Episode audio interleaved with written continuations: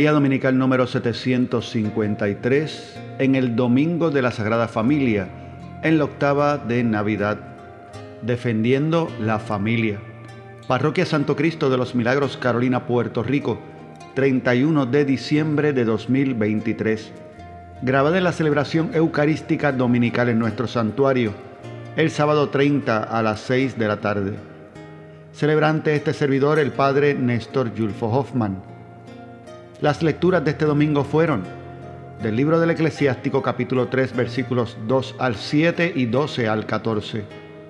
De la carta a los Colosenses capítulo 3 versículos 12 al 21.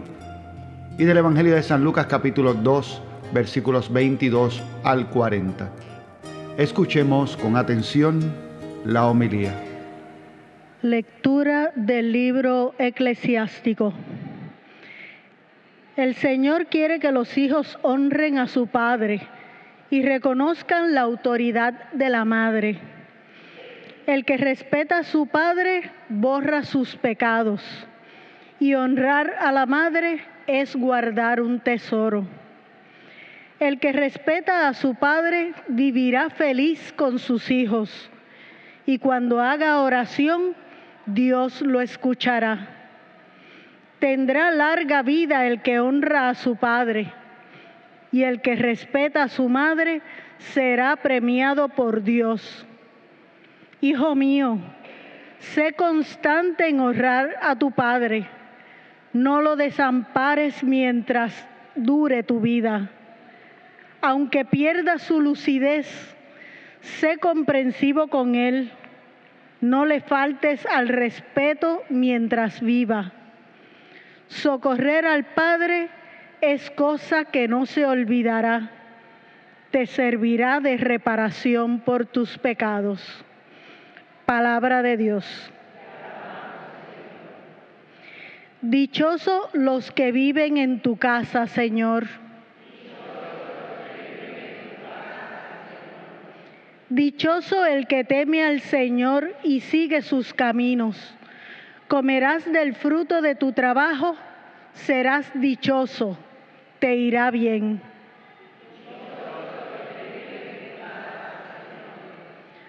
Tu mujer como una vid fecunda en medio de tu casa, tus hijos como renuevos de olivo alrededor de tu mesa.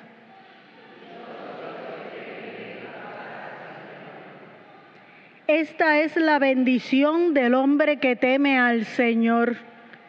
Que el Señor te bendiga desde Sión, que veas la prosperidad de Jerusalén todos los días de tu vida. Lectura de la carta del apóstol San Pablo a los colosenses. Hermanos, como elegidos de Dios, santificados y amados por Él, revestidos de sentimientos de compasión, de benevolencia, de humildad, de mansedumbre y de paciencia. Soportaos los unos a los otros y perdonaos siempre que alguien tenga motivo de queja contra otro. Como el Señor os perdonó, haced vosotros lo mismo con los demás. Y por encima de todo, revestíos del amor, que crea la unidad perfecta. Que la paz de Cristo reine en vuestro corazón. A ella os llamó Dios como miembros de un solo cuerpo. Y no os olvidéis de dar gracias a Dios. Que la palabra de Cristo habite en vosotros con toda su riqueza instruyéndoos unos a otros en toda sabiduría y aconsejándoos mutuamente.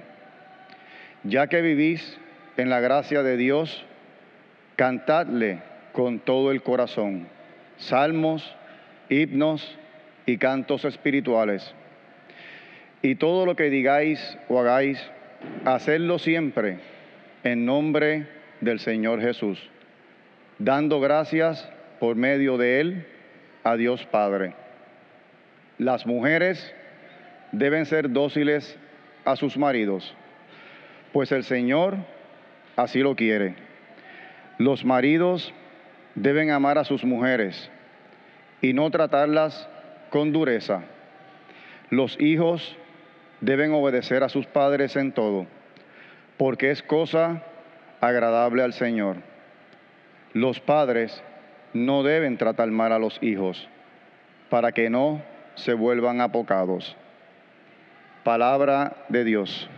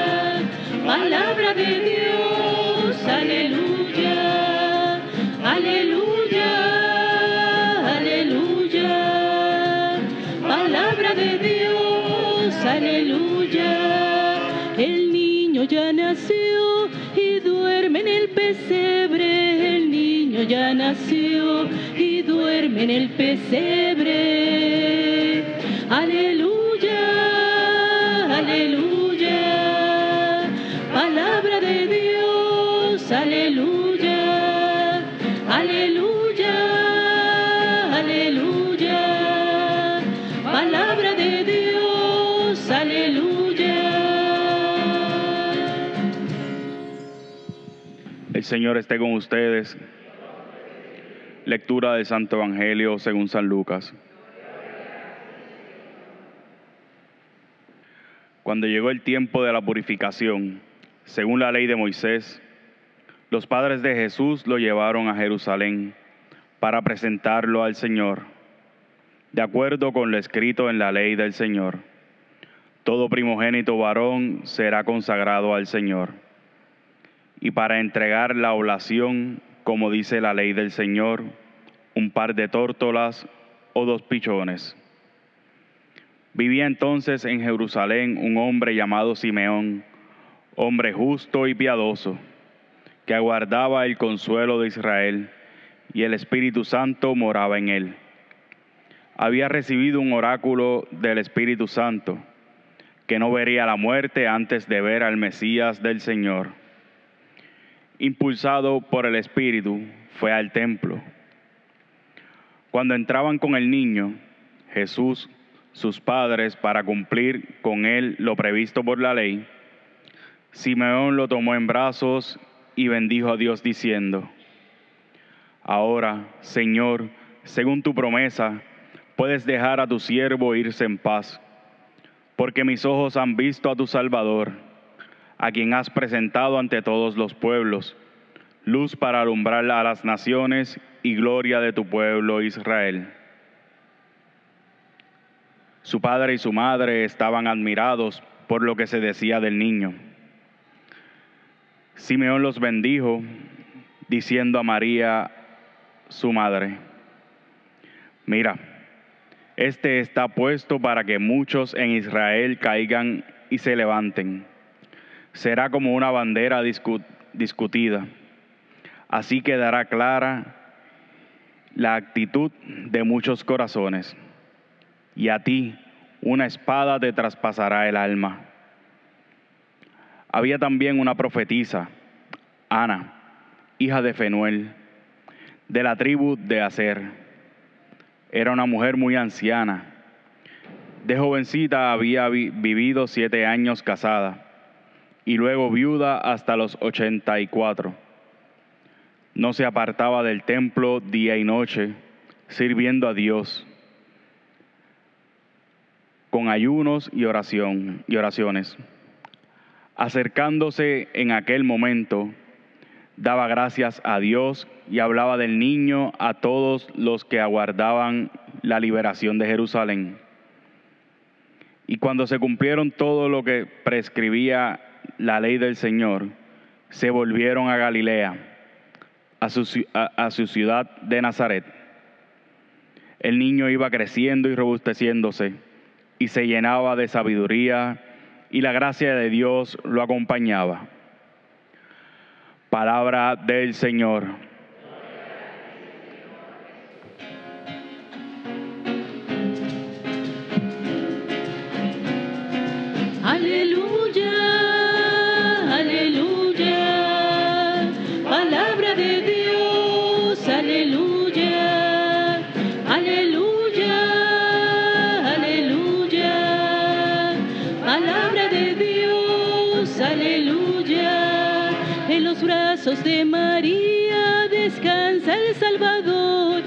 Brazos de María descansa el Salvador.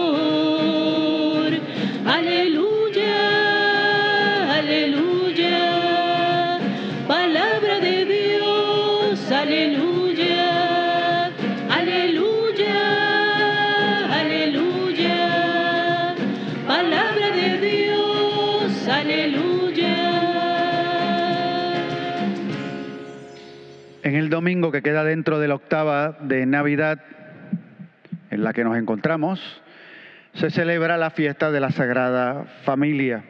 Y luego eh, esta octava de Navidad culmina o termina también con la solemnidad de Santa María, Madre de Dios, que es el primero de enero.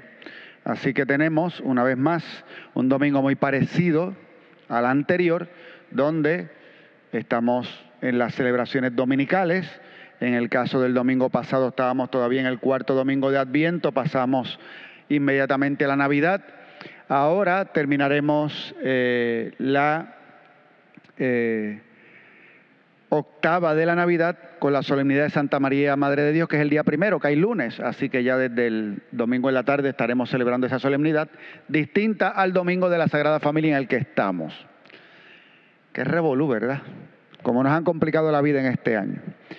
Pero ahora mismo, ¿en qué estamos? Celebrando a la Sagrada Familia de Nazaret, fiesta muy propia eh, para que, que cae dentro de aquellas cosas en las que meditamos, reflexionamos y profundizamos cuando pensamos en el nacimiento del Redentor. Y eh, no quiero continuar sin antes saludar a aquellos que se unen a nosotros escuchando eh, nuestro podcast de la parroquia de homilía dominical eh, en cualquier momento de la semana, que incluso los que están aquí de manera presencial en la misa, luego más tarde pueden también repasar un poco sobre qué significa eh, y qué nos quiere decir la palabra de Dios en este momento. Al celebrar la Sagrada Familia, ya eh, las mismas oraciones de la Iglesia nos recuerdan o nos piden o le piden al Padre Bueno que nos dé la gracia de que podamos imitar sus virtudes y que esas virtudes se puedan imitar en la familia o en la familia en la que vivimos. Así que por lo tanto eh, aceptamos varias realidades. Por una parte que la encarnación no solamente se trataba del hecho de que el Hijo de Dios se hiciera hombre, se hiciera persona humana, sino que al hacerse persona, y lo explicábamos en alguna de las misas del domingo pasado, pasa por uno de tantos, es decir, va a vivir todas las realidades humanas y entre ellas las relaciones de familia, va a vivir en familia eh, y, en su totalidad. De tal manera que en el Evangelio de hoy escuchamos muy hermosamente que eh, cuando se nos narra todos estos acontecimientos que se van dando, en este caso cuando van al templo a presentar al niño, nos dice el evangelista, su padre y su madre estaban admirados. Y el asunto es que nosotros sabemos, eh, por los mismos relatos del Evangelio de San Lucas, que este niño es eh, fruto de la acción del Espíritu y que por lo tanto San José es un padre adoptivo, él adopta al niño. Sin embargo, en el mismo texto, Lucas llama a José, a San José, le llama su padre. Este es el padre del niño. Eh, es extraordinario, o sea, es hablando acerca de la identidad y de la misión eh, de José con respecto al niño, porque la maternidad, pues, sí, ahí no hay duda ninguna. Pero en el caso de José se le va a llamar en la Sagrada Escritura y le van a llamar, él, él, es el padre del niño. Y luego más tarde veremos en otros textos también momentos donde está claro que Jesús vivió una vida de familia. Cuando él vuelva a Nazaret, ya en su vida de adulto, y la gente se pregunte, pero pero y este, si este lo conocemos, conocemos a su familia, él es el hijo de María y de José, conocemos a sus hermanas y a sus hermanos. Entendiendo, claro está, que ese concepto de hermanas y hermanos en la Sagrada Escritura tiene que ver con la amplitud de lo que es eh, la familia y todos aquellos que vivían en ese contexto familiar. Así que a Jesús se le conocía como un individuo que tenía una vida de familia y que conocían a todos sus familiares. El contexto de la familia entonces está claro. ¿Y qué vemos ahora? Vemos, por ejemplo, a San José y a María eh, poniendo la ley y Dios en el centro de su vida familiar. Van a cumplir con lo que prescribía la ley y van al templo y es un bebé y el niño es un bebé. Así que tiene que ser poco tiempo después del nacimiento, ya pasaron los acontecimientos en Belén, fueron al templo, más tarde van a regresar entonces a Galilea. Nos lo decía hoy también el texto. José y María ya se nos han dicho que son hombres, una mujer y un hombre justos ante Dios. Buscan que en su vida se realice la voluntad de Dios. Y José también así lo va a desear. Probablemente después de esto pasará también eh, el momento eh, en que tengan que huir, a Egipto. Texto eh, que también se utiliza para el Domingo de la Sagrada Familia, pero en el ciclo A. Estamos actualmente en el ciclo B. tratar de enmarcar el orden de los acontecimientos es medio complicado porque los evangelistas lo van contando de manera distinta. Por ejemplo, ahora escuchamos en San Lucas que, pues, luego del tiempo prescrito, se presentará el niño en el templo y luego de esto van a regresar a Galilea. Entonces ahí nos podemos preguntar, entonces, ¿cuándo fueron los magos? ¿Y a dónde fueron los magos? Nosotros tenemos siempre la impresión de que fueron a Belén. No necesariamente fue así. Eso no necesariamente, esa es la línea de los acontecimientos. Incluso por eso cuando escuchamos la muerte de los inocentes, eh, hay un marco de referencia, son niños de ciertos años hacia atrás que van a ser asesinados. Y es porque se busca más o menos cuándo fue que nació el niño según apareció la estrella. Entonces, los magos llegaron a Belén o llegaron a Nazaret. Pues yo no sé, pero no me lo pregunten a mí. La verdad es que llegaron, o sea, estuvieron buscando. Eh, y llegaron a un lugar. Sí, es verdad, la Sagrada Escritura los presenta de cierta manera, pero sí, María y José tuvieron que huir a Egipto y hubiese sido poco después del nacimiento, entonces eso no cuadraba con la presentación del niño Jesús y con que fueron a Galilea. Porque de hecho se tuvieron que ir a Egipto y huir a Egipto y estar años en Egipto. Así que todo eso está ahí. la problemática es el orden pero eso no es lo más importante. O sea, lo importante no es el orden, es nosotros entender cómo cada uno de estos acontecimientos nos revela algo acerca de la encarnación.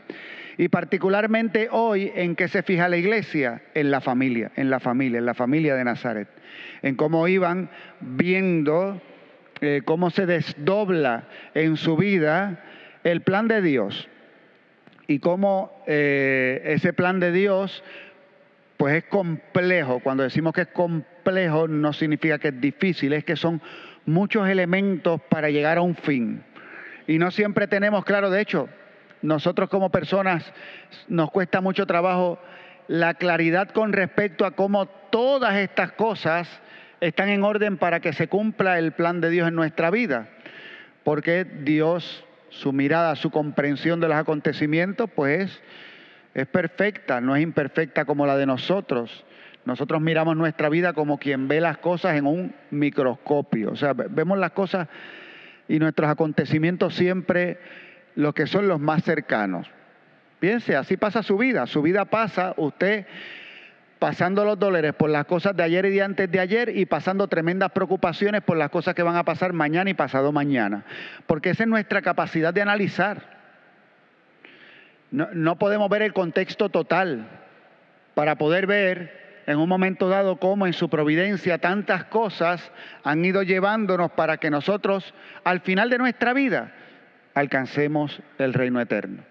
Dios nos va guiando, nos va llevando. La familia de Nazaret tenía que discernir todas estas cosas y viven unos valores. El primero, el del amor. Se aman con intensidad. La unidad, es una familia que lucha juntos por mantener en ellos esos valores en los que van creciendo. La capacidad de querer defender y proteger a esa familia a toda costa. José tomará decisiones profundas y dolorosas. Cuando tenga que huir con su familia, tiene que dejarlo todo detrás y todo para proteger a, su esposa y a su hijo. Y ahí tomará esas decisiones y se irá y tendrá que en, pobreza vivir en otro lugar y desarrollarse y crecer. Y cuando llegue el momento, entonces poder volver a la tierra de Israel y volver a Nazaret. Y allí incluso trabajar y crecer y desarrollarse. En eso también escuchamos que a María se le llega y se le da el, anuncio de la grandeza del niño que ha llegado. Cuando están en el templo, Simeón le dirá esas, esas palabras extraordinarias. Por una parte, diciéndole al Padre, que me encantan estas palabras, también son duras para nosotros comprender. He encontrado al Mesías, he encontrado a Jesús, ya me puedo morir. Eso dice Simeón. Ya, ya lo encontré, ya me puedo morir. Nosotros que creemos en Jesucristo que ha vencido la muerte y ha resucitado, ninguno nos queremos morir. No tenemos pánico a la muerte. No es un tema que nos guste. Y este hombre le va a decir al Padre, ya me puedes dejar ir en paz porque ya se cumplió. Mis ojos han visto a tu Salvador. Ya puedo morir en paz. ¿Con qué tranquilidad habla de la realidad de la muerte? Y luego le dirá María sobre la misión del niño. Y que efectivamente es grande, pero será una bandera discutida. Y terminará diciéndole, y a ti una espada te atravesará el alma. qué, qué, qué, qué noticia tan dura prácticamente en el principio de su maternidad. Y nosotros que conocemos el Evangelio sabemos que efectivamente así fue. Y sabemos que no es simplemente que le, atravesará el alma esa espada, es que es como lo asume, con qué valentía esta mujer asume esa maternidad de tal manera que acompaña a ese hijo hasta esos momentos duros de la cruz. Es una familia que vive en esperanza, que comparten alegrías, que celebran juntos. Lo vamos a ver en las bodas de Caná. Allí estará María y estará Jesús. Y es un momento en que se nos debe poner a nosotros a reflexionar seriamente sobre eh, lo que significa eh, esto a lo que llamamos familia. Y más aún a nosotros creyentes, creyentes. Son tiempos complicados para las generaciones que crecen y para las generaciones que crecen en nuestra cultura. Porque ni siquiera los cristianos hablamos bien de los dones de la familia. No, no hablamos bien de los dones y de los regalos que Dios ha hecho que estén en la familia. Nosotros los cristianos no hablamos bien de la maternidad. La celebramos el Día de las Madres, pero educamos a nuestros adolescentes en torno a la maternidad como algo a lo que tienen que temer y algo que deben evitar. Ya no se le habla a los jóvenes de la riqueza de ser mamá. Todo lo contrario, damos clases que a la larga lo que hacen es asustar. ¿Por qué? Porque te van a decir, es que le tenemos que enseñar a ellos de la responsabilidad. Claro que sí, estoy totalmente de acuerdo es una gran responsabilidad. Sí lo es. Pero no es solo eso, es más. Todas las alegrías que usted que está hoy escuchando pueda contar en su vida, hoy, si usted tiene alegrías que contar, si las tiene, y espero que las tenga, y si me dice sí, y muchas, si las tiene y son muchas, son gracias a que alguien decidió parirle. Si alguien no hubiese aceptado la responsabilidad de la maternidad, ninguna de las alegrías de su vida hubiesen ocurrido. Ninguna. Todas las cosas que usted ha podido lograr en su vida están directamente relacionadas a la maternidad.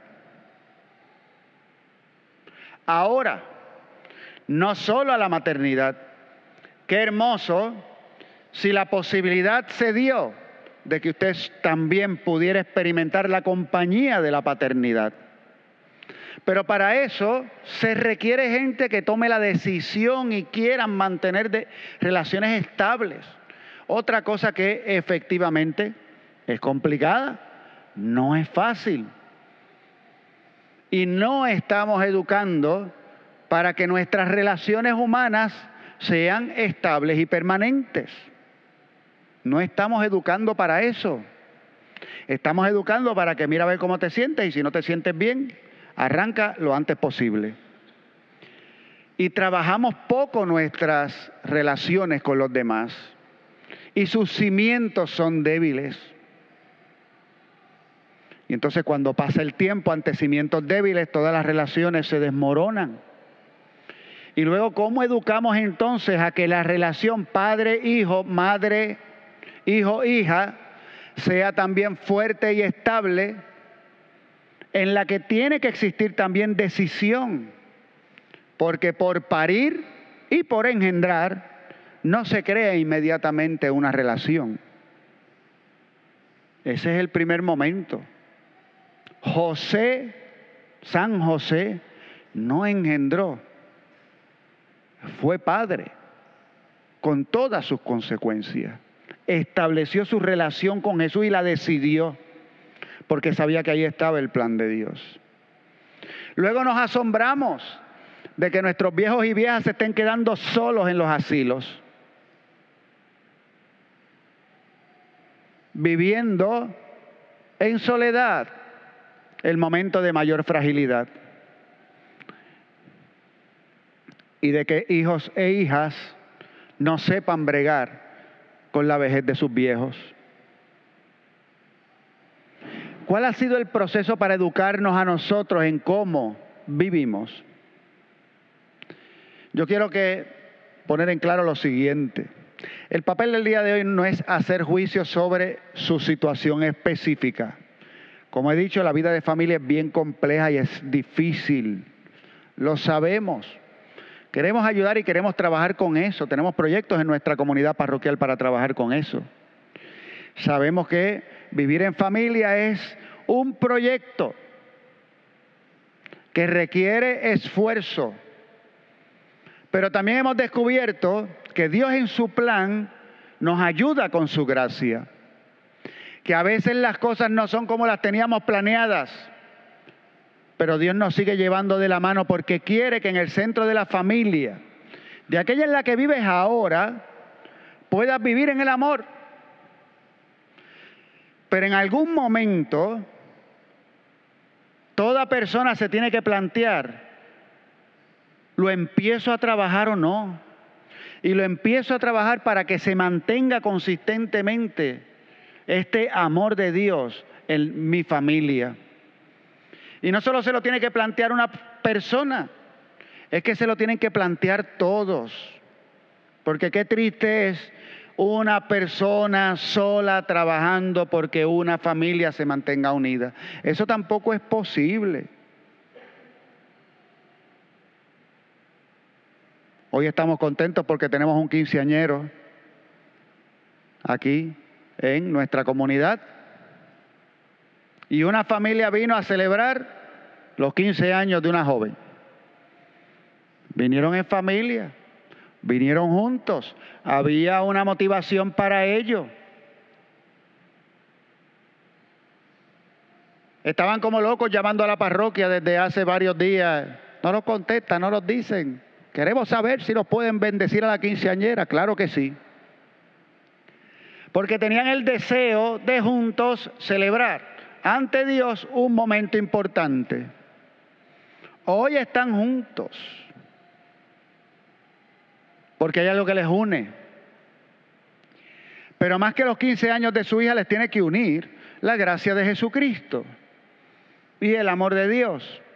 Lo que tenemos que descubrir cada uno de nosotros en nuestras familias, estén como estén, a lo mejor están huyendo a Egipto. A lo mejor están en el templo como la Sagrada Familia. A lo mejor están viviendo en pobreza o a lo mejor están viviendo un tremendo momento. A lo mejor tienen en su familia personas enfermas. Y ahí pensamos y decimos cuál es nuestro papel.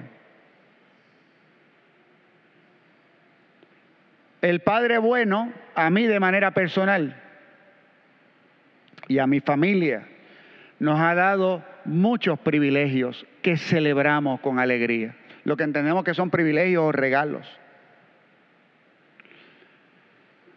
Uno de ellos para mí, el poder ser presbítero y pastor en una comunidad que me vio crecer, que fue parte de mi familia en mi formación cristiana. La comunidad del Santo Cristo de los Milagros, aquí esta comunidad me preparó para yo recibir sacramentos, para recibir la primera comunión y para recibir mi confirmación. Y por designio de Dios misterioso, terminé trabajando en esa comunidad parroquial, en la que mis padres han vivido casi 60 años. Y a esta comunidad nos hemos integrado, no solamente yo como presbítero, sino también como familia. Y a esta comunidad mi papá, recuerdo yo desde los tiempos del sínodo arquidiocesano, estaba viniendo a misa diaria. No porque siempre lo hiciera, sino porque lo aprendió y lo aprendió en su adultez y porque lo decidió. Y aquí entonces compartían la Eucaristía. Y porque son feligreses míos, territorialmente hablando, Dios me da la oportunidad en este momento, sin salir de mi territorio parroquial, de junto con mis hermanas y mis hermanos, cuidarles. Y allí están en casa. Y nosotros todos los días tomando decisiones y viendo a ver qué hacemos con el asunto y cómo bregamos porque ciertamente tiene sus complicaciones y vamos aprendiendo, pero ellos están allí. El tiempo que Dios quiera que estén allí. Y usted dice, pero padre, ¿y qué pasaría si? Porque siempre nos preguntamos, nosotros lo que queremos es cuidarlos hasta el final de sus vidas. Pero también solo Dios es el que nos va guiando y nos va dando luz para ver cómo bregamos con esa situación. Y definitivamente lo hacemos porque les amamos. Pero yo estoy convencido de que también lo hacemos, porque en algún momento dado en nuestra vida de familia, y eso también pasó, porque así ha sido el Espíritu, Jesucristo se convirtió en el centro. Y lo que hacemos lo hacemos porque sabemos que es lo que Dios nos pide. Y no es de ahora porque ya desde antes en esos alrededores de nuestra familia de distintas maneras se cuidaron adultos. Eberto cuidó a su mamá en la distancia, a su papá más de cerca, hasta que se les entregó al Padre Bueno. Pendientes, cuidando, fundamentados en el amor. Proteger la familia es vivir el amor de Jesucristo desde su centro. Podemos predicar y lo tenemos que hacer en defensa de la familia, desde que es concebido un niño hasta su muerte natural. Y lo tenemos que hacer. Y lo tenemos que decir. Tenemos que hablar de las grandezas y de las alegrías que se dan en la vida de familia. Porque definitivamente, por lo menos nosotros, por lo menos nosotros, mucho gozamos con papi y con mami. Y ellos cada vez que podían, buscaban la manera de que todos estuviéramos juntos en los momentos que fueran, aquí, de viaje, lo que fueran. Yo creo que el que menos podía estar era yo, porque una vez me hice cura, tenía que estar en esta parroquia o en la otra, mientras el resto de la familia disfrutaba. Pero sí había unos momentos que yo sabía, y a mí me invitaban y yo decía, olvídate, acción de gracias. Uno recibe invitaciones, padre, ¿puede ir para casa? Padre, ¿puede ir para mi casa? Y yo, no, no, tacho, si yo, voy, si yo no voy a mi casa el día acción de gracias, ese día muero. Allá hay que ir. Despedida de año. Tengo que ir a mi casa, tengo que ir a casa de los viejos. Esa es la que me toca. Punto. Ya, no hay otra. Allí es, allí estamos, allí está la familia. porque se tiene que vivir en la concreción de cada momento. Y en esa concreción entonces educamos a la próxima generación. Eduque, enseñe. Si usted es madre,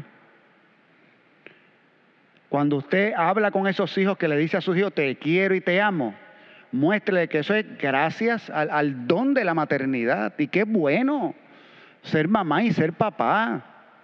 Eso es bueno.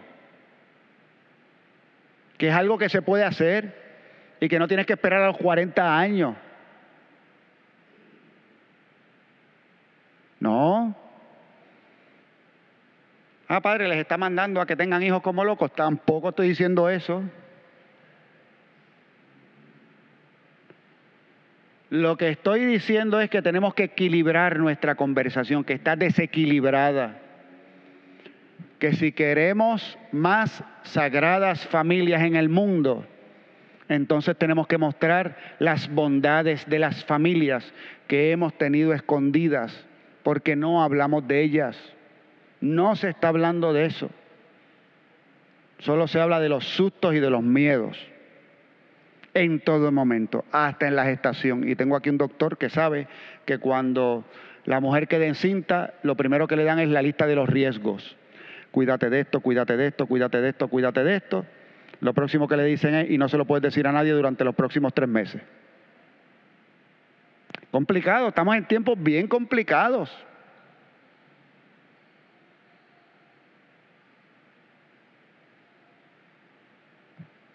Y más tarde le van a decir, hazte esta prueba a ver si viene con algún problema, porque parece que puede venir con algún problema para que decida si ese embarazo permanece o no.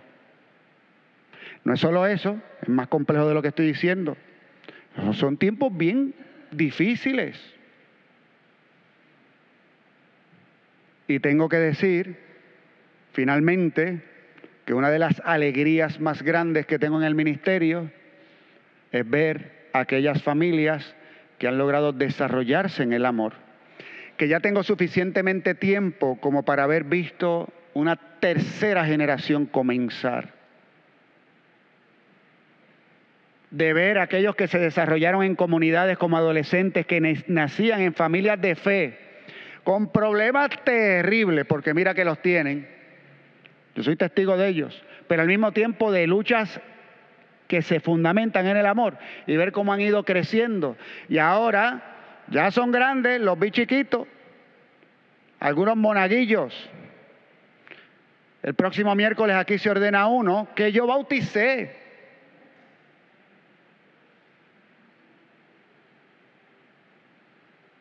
Y porque creció en una familia de fe, recibiré el ministerio del diaconado el próximo miércoles.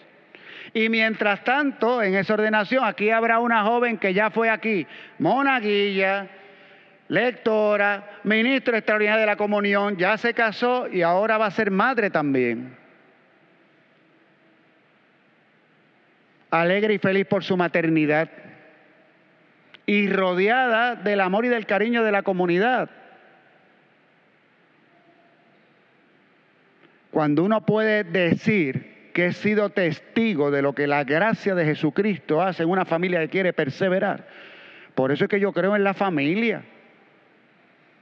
Y me da pena cuando las personas pierden la fe en lo que la gracia puede hacer allí en la familia.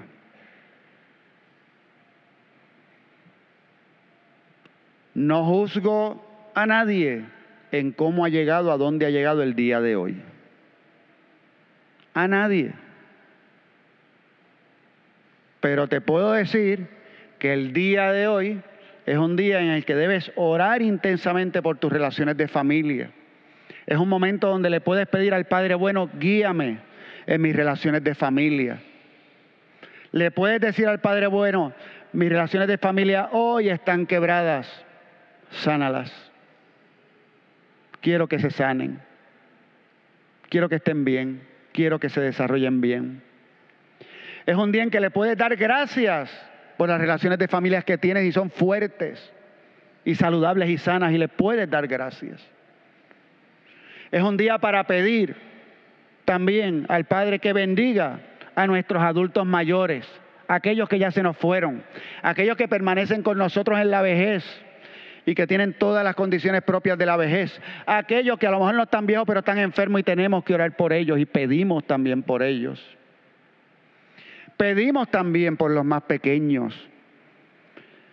Y no para que el Padre los bendiga a ellos, sino para que a nosotros nos dé la capacidad que le dio a San José de proteger a los indefensos con todas las fuerzas que nos da la gracia del Señor.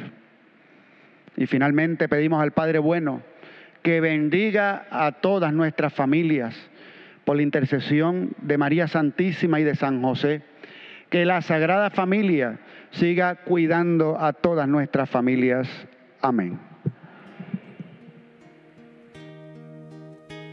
Terminamos nuestra reflexión de hoy recordándoles que pueden encontrarnos tanto en nuestra página de internet www.pscmpr.org como en nuestra página de Facebook para compartir con nosotros nuestra celebración en vivo de cada domingo a las 9 de la mañana. Que el Señor les bendiga y será hasta la próxima ocasión.